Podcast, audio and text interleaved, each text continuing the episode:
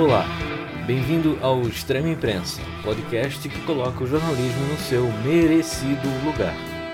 Aqui é Alexandre Gonçalves, e o Extrema Imprensa é uma ideia do jornalista Gastão Cássio, criada para discutir diferentes aspectos do jornalismo e, principalmente, destacar sua importância e relevância para a sociedade.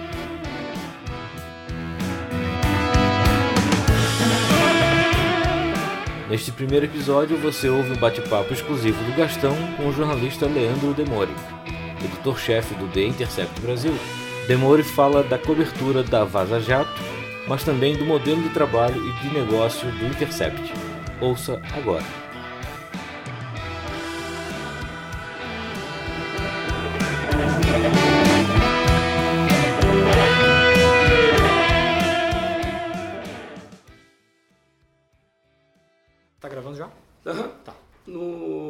Em junho, o The Intercept teve 1,4 milhões de acessos no Brasil. É um volume grande, mas isso é pouco, né? Em junho. Em junho. Tá. Acho que con- considero que seja um mês atípico. Ah, Tá. Como é que tu Qual, acha? servi qual serviço tu usou pra olhar? Alex? eu usei o Só pra eu saber. Similar, Tá. Similar Web. Né? Da, o, o. Intercept como um todo dá 7 milhões, 20% no Brasil. Uhum. Tá. né? Ah, como é que tu avalia o potencial da, da, da imprensa independente para fazer uma disputa efetiva na sociedade? Ou seja, te- tem várias iniciativas. Aham. Eu acho que, que, que, que com o episódio da Vaza Jato, o The Intercept ah, coloca esse, esse espectro na, na, na vitrine, Aham. né? Ah, mas parece que é pouco ainda, né? Sim. Cara, então, é... eu tô tentando lembrar qual que foi a audiência em junho. Que mês a gente tá? A gente tá em julho. Em julho. Não, junho foi, lá, foi um Vaza Jato, né? Exatamente. Ah, foi bem É o mais mês da explosão. Foi bem mais que isso. Bem mais. Eu não posso te falar números, mas foi absurdamente mais que isso. Uhum. Mesmo assim, claro, é uma audiência muito menor que qualquer coisa, né? Eu tava, dia, eu tava um dia, domingo passado, que não teve matéria, não teve matéria na Folha, né? Aí domingo passado não teve matéria no site, mas eu tava acompanhando o Fantástico. Valeu, Gats. Obrigado, mano. Eu tava vendo Fantástico e quando os caras falam o nosso nome, a audiência sobe, né? Porque a televisão é televisão ainda, né? Mas eu acho que tem outra coisa, assim, acho que linguagem espalhamento em redes sociais e parceria já leva a gente para outro lugar, sabe? A nossa audiência não é contabilizada só no site. Muitas vezes a gente faz coisas que nem vão pro site. Às vezes a gente faz produtos, por exemplo, que é um vídeo que vai só para Instagram, Twitter e Facebook. É muito comum a gente fazer isso. Não é nada incomum, né? E, e também a gente acaba fazendo parcerias que acabam levando isso para outros lugares. E, e, e claro, você hoje tem toda a questão de redes é, privadas que você não consegue medir, né? Então a gente, por exemplo, até parou de anunciar o nosso, o nosso WhatsApp. A gente tem uma linha que a gente manda notícias pelo WhatsApp. Porque o WhatsApp não tem uma solução para broadcast. Então a gente tem um celular que a gente comprou que a gente fica administrando milhão de grupos, que é uma loucura. O celular derreteu, literalmente. Ele implodiu porque ele não, ele não deu conta de fazer. E a gente, sabe, então, mas ali a gente consegue circular muita informação também. Então acho que assim, tem uma quebra de paradigma, assim, de, do que, que é audiência de fato, assim, sabe? Que não é mais volume. E, e a televisão, por exemplo, ela tem uma audiência muito genérica, sabe? Às vezes ela, a pessoa não está prestando atenção, ou a pessoa não está interessada naquilo, mas a TV está ligada, ou ela não é suficientemente bem informada sobre o assunto que ela está vendo. Eu acho que a audiência de sites como o nosso é diferente porque é uma audiência mais que está buscando aquilo ali, sabe? No geral. Então ela tem um poder de espalhamento muito maior. Tá, mas, mas tem um fenômeno aí que eu acho que é um pouco contraditório, né? Ah, porque, logicamente, o que, o que viabiliza ah, essa expansão do jornalismo independente é a, a, a internet, Aham. né? mas, ao mesmo tempo, a internet cria uma falsa sensação de que o cara está informado Claro. né? Ah, e cria um leitor diferente, que parece que quer coisa rápida, Aham. etc, etc. Ou seja, e o bom jornalismo ainda é feito com textão, né? Sim. Ah, como é que tu avalia esse leitor? Cara, a gente tenta conciliar com ele, assim, a gente não fica brigando com o que a galera quer, sabe? Eu acho que é uma diferença nossa também, assim, tipo, se a galera quer, os nossos textos são mais simples, a gente não usa clichê jornalístico, a gente não usa linguagem burocrática, é, que, é, que é, foi construída para esconder informação, né? Não é à toa que o político fala desse jeito e usa as palavras que eles usam, que é justamente para não informar. A gente tenta sempre mudar palavras complexas por palavras simples, botar coisas em ordem direta e, e dizer o que está acontecendo. Acho que isso ajuda muito a galera que quer informação mais rápida e que quer entender mais rápido. Então, se a gente dá 10 exemplos numa reportagem sobre por que, que uma coisa é A, em algum momento a gente vai dizer com a voz do site. Então, é o seguinte, galera, isso aqui é A. Coisa que a imprensa em geral não faz, né? A imprensa tem essa ideia de que você dá os exemplos e as pessoas vão ter suas próprias, tirar suas próprias conclusões. Sei lá, num país que 70% das pessoas são analfabetos funcionais, você não pode imaginar que elas vão tirar conclusões porque elas mal sabem ler, né?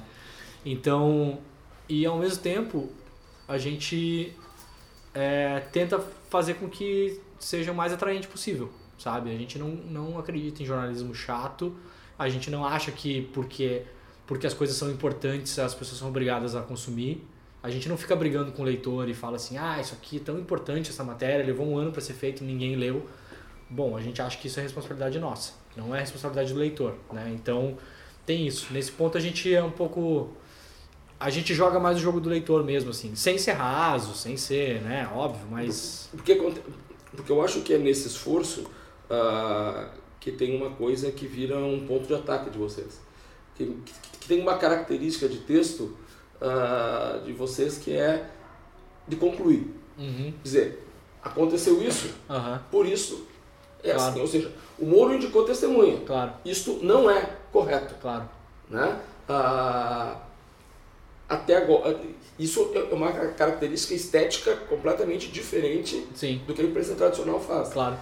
Tu acha que tem alguns outros pontos de tensão e que apontam para um tipo de jornalismo dif diferente nessa construção do, da informação, da notícia, da maneira de. Cara, eu acho que a gente é mais. Em termos de linguagem, mais simples.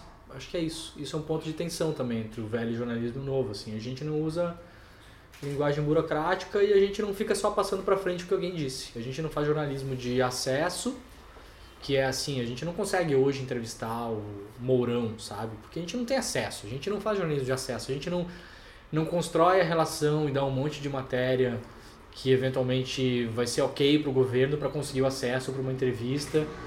E aí quando você consegue entrevista, você eventualmente não pode fazer aquelas duas, três perguntas que talvez são só as que interessam porque você quer continuar tendo a relação. Isso é uma diferença, a gente não faz esse tipo de, de jornalismo de acesso. Então acho que basicamente isso, assim. Então a gente não faz jornalismo de declaratório, sabe?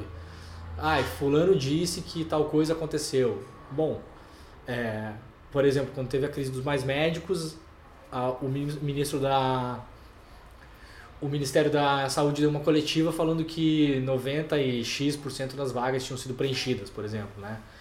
Aí isso vira manchete automática, assim, sabe? Você entra lá nos portais e nos jornais, tá, 90x% das vagas foram preenchidas, mais médicos foram preenchidas, diz o ministro. Mas isso é falso, porque isso era só cadastros num sistema, o médico não estava no posto, não tinham sido preenchidas as vagas de fato. Mas ao mesmo tempo, ok, isso é jornalismo, o ministro falou, você publica, mas a gente não faz assim, a gente não acredita nisso. A gente olha e fala, não, isso é mentira. Isso é, isso é isso é linguagem burocrática sendo usada pelo poder, pelo establishment, pelos poderosos para enganar a população. Então a gente não faz esse tipo de jornalismo. Acho que essa é a diferença básica. O, o, o que parece, eu acho que até que com, com, com o formato que a economia tomou, uhum. parece que faz pouco tempo que o pessoal descobriu que é caro fazer jornalismo. E é caro. Né? Fazer jornalismo é uma coisa cara. Muito caro. Como é que tu acha que essa a, que esse custo do jornalismo está impactando a mídia tradicional né, e a, a, atrapalhando ou, ou, sendo oportunidade para a mídia independente? Cara, mídia independente acho que é oportunidade porque para mídia independente, paradoxalmente, nunca foi tão barato fazer imprensa. Né? Claro que você não consegue fazer uma viagem, não sei para onde, ficar um ano fazendo não sei o quê, mas sei lá, 20 anos atrás, vocês não poderiam estar fazendo o que vocês estão fazendo agora. E vocês estão fazendo com um microfone e um tripé, é, né? acessíveis. acessíveis.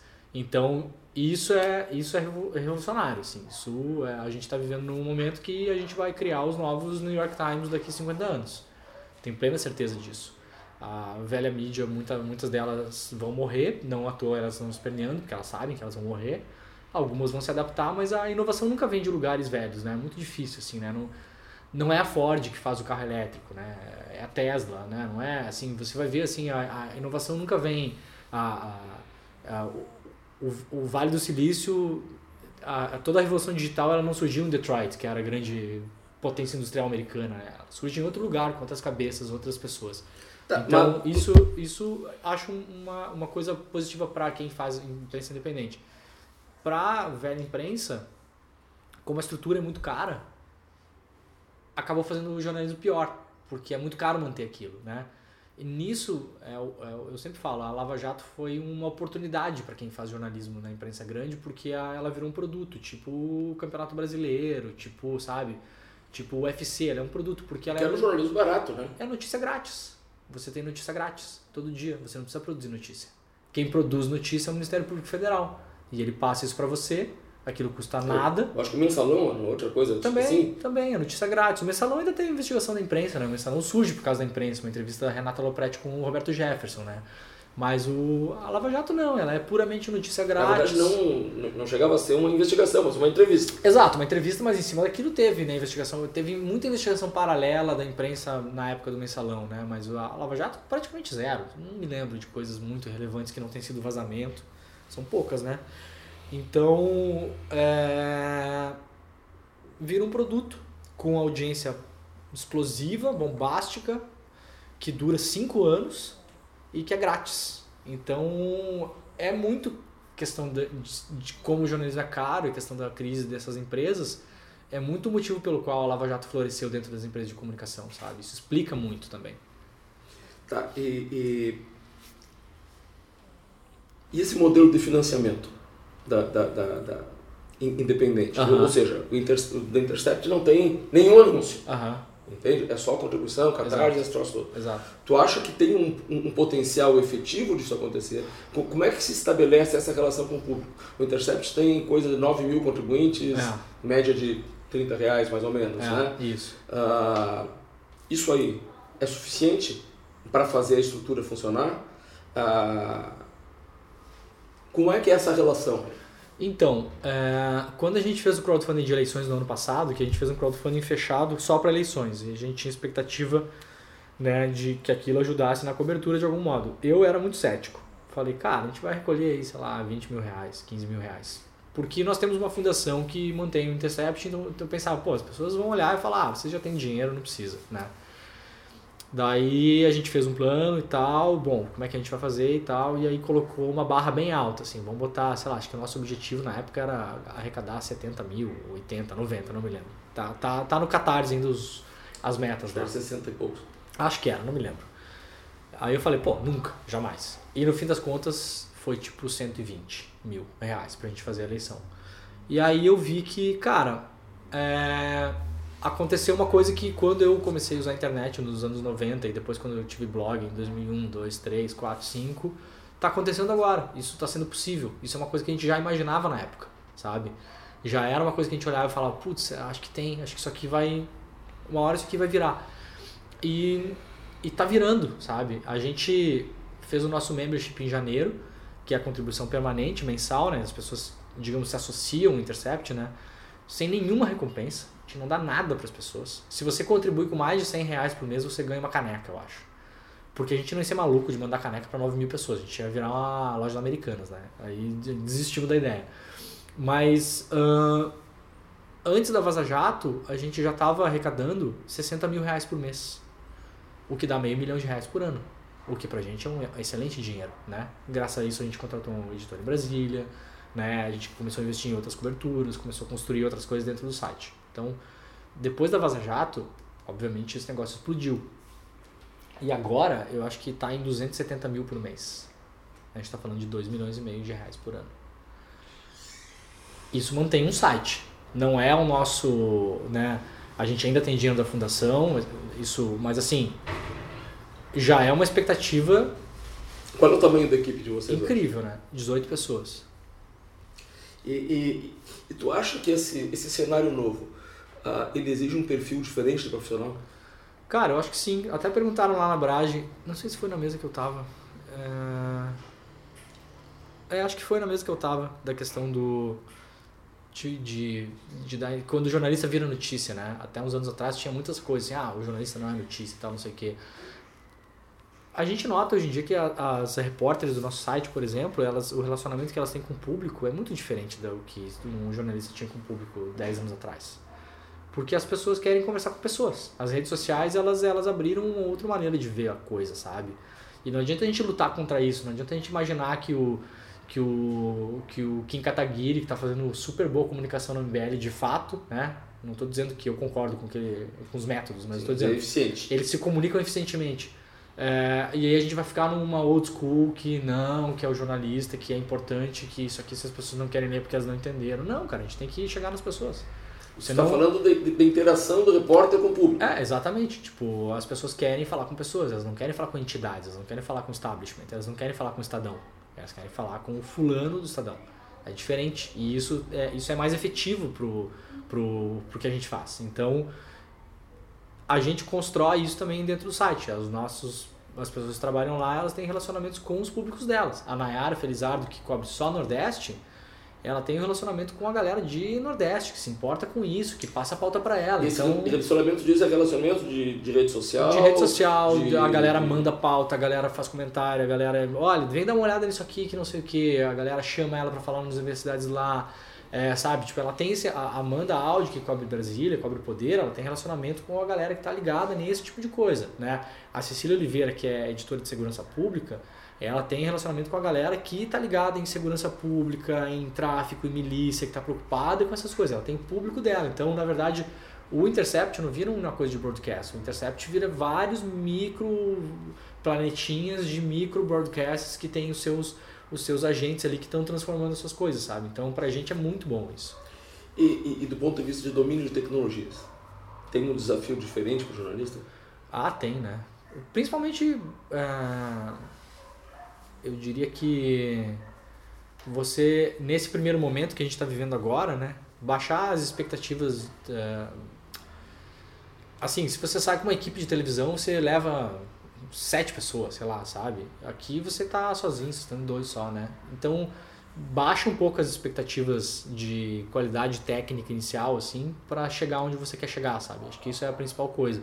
Claro que tem produtos que você vai investir mais e vai fazer uma coisa com qualidade superior e tal, mas assim, não bloqueia o que você quer comunicar porque você não tem a qualidade, sabe, do Jornal Nacional. Você não vai ter, você não precisa ter. Porque você não está fazendo aquilo, você está fazendo outra coisa para outras pessoas, para outro tipo de gente. Então, esse desafio tecnológico também é assim, aceitar que, cara, às vezes é do jeito que dá, sabe? Às vezes faz aí. tá, mas esse entendimento, a gente volta lá onde a gente começou a conversa, uh, ou seja, ah, não se tem a perspectiva de fazer um grande jornalismo de massa. É um jornalismo ah, de, de, de, públicos ah, específicos e que tu vai amalgamando um com o outro e, e, e, criando uma rede? Eu não sei, porque assim, acho que ninguém mais faz jornalismo de massa, massa, massa como se fazia antes, mas ainda existe jornalismo de massa, lógico. Né? Existe a Globo. Claro, existe a Globo, sei lá, o Cabrini. O Cabrini é jornalismo de massa, né? É claro. Mas é, eu acho que você chega na massa de outros jeitos. Quando fizeram a primeira pesquisa, no, na semana seguinte, a, a Vaza Jatos fizeram uma pesquisa e sete entre dez brasileiros sabiam que era. A gente chegou na massa, né? Então você pode fazer o seu trabalho e você pode chegar na massa. Para isso você tem que ter relevância. Se você faz um trabalho importante, relevante, que tenha apelo público, aquilo vai chegar na massa, porque você vai efetivamente ser repercutido. Então, não acho que é à toa que a avaliação positiva do Moro cai 10% uma semana depois. Não acho que é à toa que as ruas deram uma esvaziada no domingo passado. Isso partindo de um sitezinho de 18 pessoas, sabe? Então a gente faz nicho porque é o que a gente alcança até agora. Mas a nossa expectativa é chegar em todo mundo, não é outra, né? A gente não tem expectativa de ficar pequeno. Tu usou uma expressão, agora um sitezinho de 18 pessoas. Eu fiz um tweet esses dias uh, dizendo que chamar o Intercept de o site é desqualificá-lo como veículo. Ah, eu não acho. Não acho? Não. Por que você chama Folha de Jornal? A gente é um site. Eu acho que eles fazem isso para nos desqualificar, mas a gente não tem que aceitar isso. A gente é um site. sabe? Ah, tudo bem. Por exemplo, o jeito, a maneira como o Moro fala da gente é ah, aquele site. Tudo bem, isso é para desqualificar. Mas assim, é, sei lá, eu cansei de ver em, em, portais, ah, aconteceu tal coisa, diz jornal. Isso é comum, né? É, a se referir da Folha ou do Estadão. Então, acho que, sei lá, também é mais seguro para eles, assim, falar de site é, na primeira semana o Jornal Nacional falou que a gente falou até um negócio da Constituição que eu achei engraçado, né? Eles ficaram falando todo o tempo, ah, segundo o Intercept, as conversas obtidas pelo Intercept, segundo as conversas obtidas, o ministro Moro falou tal coisa, vírgula, segundo declarou o Intercept, e aí o final da matéria é muito engraçado, que era, é, segundo o Intercept, essa, é, isso é contra a Constituição ou fere a Constituição. Tipo, não é segundo o Intercept, é segundo a Constituição, né? Então, é, então tipo, né, um excesso de segundo Intercept. Achei ótimo que falou no nosso nome mais uma vez, né? Tá, e, e, e, a parceria com, com, a, com a grande mídia? Uhum. Ah, é uma necessidade estratégica da Vaza Jato ou é uma estratégia de posicionamento no Intercept também? Cara, é para chegar na massa então, por isso, a gente não quer ficar preso no nosso mundo, a gente quer chegar em mais gente, a gente quer chegar no leitor da Folha, quer chegar no leitor da Veja, a gente procurou a Globo, queria chegar no leitor do, no, na, no, no, espectador do Fantástico, né? a gente buscou o Fantástico para isso. É uma estratégia de espalhamento. A gente acredita que o que a gente tem na mão é muito importante, é muito relevante, todo mundo precisa saber. Se todo mundo precisa saber, não interessa eu concordo com o que a Globo faz no jornalismo dela ou não. Eu não sou diretor de redação do Fantástico. Eu quero usar o Fantástico para fazer com que isso chegue lá. E acho que mutuamente o Fantástico teria interesse nisso, porque é um, um objeto jornalístico evidente que qualquer jornalista gostaria de trabalhar. Né? Infelizmente eles não quiseram. Mas a Folha quis, a Veja quis e todos os meios de comunicação do Brasil e vários meios de comunicação do mundo estão nos procurando para fazer. Então, assim, primeiro é essa estratégia. Segundo, é uma estratégia também de, de quase de proteção, porque a gente não fica sozinhos, né? Então agora é muito mais difícil dizerem que a gente é aliado de criminosos se a gente está junto com a Folha ou com a Veja. A partir de agora também é muito mais difícil dizer que a gente está escolhendo só alguns assuntos no arquivo, ou que a gente está manipulando o arquivo, ou que a gente está inventando frases, se a gente franqueou acesso total e restrito aos repórteres da Veja ou aos repórteres da Folha. Então, ou todos nós somos um bando de psicopatas que estamos mentindo em conjunto, ou o arquivo é verdadeiro. Logicamente, a opção B é a real. O arquivo é verdadeiro, aquilo existe, as frases foram ditas pelos personagens. Então, isso é uma estratégia também de, de apelo público. A gente acha que esse arquivo não pode ficar só com a gente. Ele é um, ele é um bem quase do, do público brasileiro que precisa ser olhado por mais gente, analisado por mais gente, mais pessoas terem terem olhares sobre ele, terem entrada sobre ele, verem o que está acontecendo ali dentro e produzirem material sobre isso. Então seria até injusto se ficasse só na mão do Intercept. Essa era a nossa ideia, inclusive antes de publicar as primeiras matérias. Nós procuramos o Fantástico antes da publicação. Né? Tá, e nesse clima em que o jornalismo é atacado, se tenta desqualificar o jornalismo Aham. como um todo, ah, ah, de uma maneira meio ah, contraditória, porque o o de direita não serve, o de esquerda não serve. Ah, onde é que tu acha que o jornalismo pode chegar com, com, com, com, esse processo? Qual, qual, qual é o jornalismo que se pode fazer? Cara, eu acho que assim, primeiro, eu acho que se esse arquivo tivesse ido parar em qualquer outra mão que não fosse a nossa, dificilmente ele seria dado. Um se ele fosse dado, ele seria dado de outra maneira. E eu acho que de uma maneira muito mais uh, prejudicial para a população em termos de conhecer a verdade. Então, eu acho que é normal que personagens como o Sérgio Moro e Doutor Dallagnol, que usaram a imprensa durante cinco anos, se assustem quando eles conhecem a imprensa. É. Então, assim, onde o jornalismo pode chegar? A gente vai chegar até o final do arquivo, a gente vai exaurir o arquivo de interesse público. Até o, até o momento que a gente olhar e falar, bom, não tem mais nada aqui que, né... Que Passa para outra pauta. Que não seja foro íntimo, vão para frente. Então, acho que é um pouco isso, assim. E o que, que tu acha que está faltando para ver uma, uma tonificação, uma expansão das iniciativas independentes, dessa Acho que falta grana, cara. E falta grana porque também, assim, o público não é acostumado, que tem que, que tem que pagar por informação na internet. Isso é global, isso não é aqui, né? A comunicação sempre foi de graça. Então, é uma questão cultural, é uma questão econômica. O Brasil está numa crise horrível, então as pessoas não têm dinheiro para isso, né? É uma questão é, educacional, as pessoas nem sabem que isso existe, elas não sabem que elas podem contribuir. Pro, né? Essa informação não chegou, está longe de ter chegado em todo mundo. E tem uma parcela de culpa que é nossa, jornalistas, porque a gente, a, a gente tem vergonha de lidar com dinheiro, a gente acha que dinheiro não é não precisa ser buscado, não precisa não precisa se falar em dinheiro, não ninguém tem, sabe, quando faz, faz uma coisa muito, não, vamos fazer uma coisinha aqui, um crowdfundingzinho aqui, três reais, sem quem puder. Não, cara, você tem que cobrar bem, o que você faz é caro.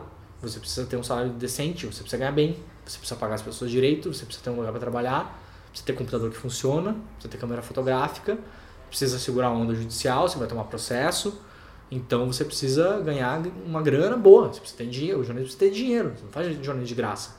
É a, a, diferença que eu falo entre jornalismo independente e jornalismo pobre, né?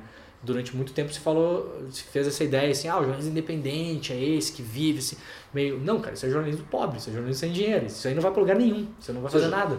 O, o, que nós estamos vendo não é uma reedição eletrônica da imprensa nanica. Não, você tem que, cara, a gente tem que se profissionalizar, tem que fazer, a gente tem que fazer dinheiro, tem que saber fazer dinheiro, seja com crowdfunding, seja com anúncio, seja do jeito que for. Você tem que ter um plano, você tem que ter gente que entenda de grana, quando você vai rodar, por exemplo, um crowdfunding, não bota jornalista nessa parada, bota gente de marketing, bota gente que já fez, é outra coisa, é outra linguagem.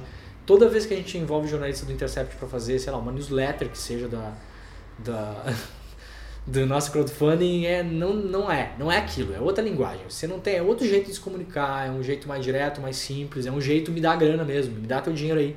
Eu preciso disso. Deixa eu te explicar por que eu preciso do teu dinheiro, sabe? Olha o que, que a gente está fazendo. A gente já fez isso, isso, isso. Gostou? Dá teu dinheiro para mim. Eu vou transformar isso em mais coisas parecidas com isso. O jornalista não é acostumado a fazer isso. A gente tem vergonha. A gente acha que é que não é que não é parece quase uma coisa suja você estar tá mexendo com isso e não e não é sujo. Você não está misturando editorial com publicidade, não é isso. Se você é independente, você nem tem publicidade. Você nem tem, sabe? Você tem que saber que sem grana você não vai fazer nada, você não vai transformar nada, não vai chegar em lugar nenhum. Então, tem uma grande parcela nossa mesmo. Acho que a gente tem que ser mais. Tem que, tem que explicar para as pessoas porque a gente precisa do dinheiro delas e pegar. Me dá essa grana aqui. Eu vou fazer bom uso dessa. Sabe esse dinheiro que você gasta numa cerveja, 15 reais por mês? Me dá 15 reais por mês, cara. 15, 20, 25, 50 que seja. 50 reais você não faz nada hoje em dia, sabe? É uma estratégia de convencimento mesmo, que eu acho que a gente ainda não tem essa cultura, uma coisa cultural mesmo para terminar, para te, te liberar, tu está com cara de cansado já. o... Faltam muitos capítulos da Vaza Jato? Falta. A novela é longa? É, é uma luta do Muhammad Ali, não é uma luta do Mike Tyson. A gente vai até o 12 segundo round.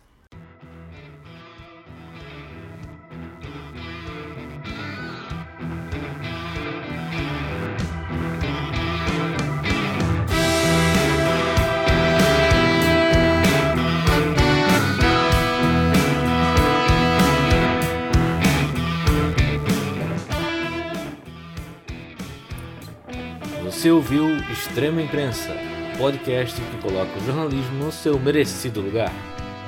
Apresentação e produção: Gastão Cássio e Alexandre Gonçalves. Mais episódios em extremaimprensa.com.br.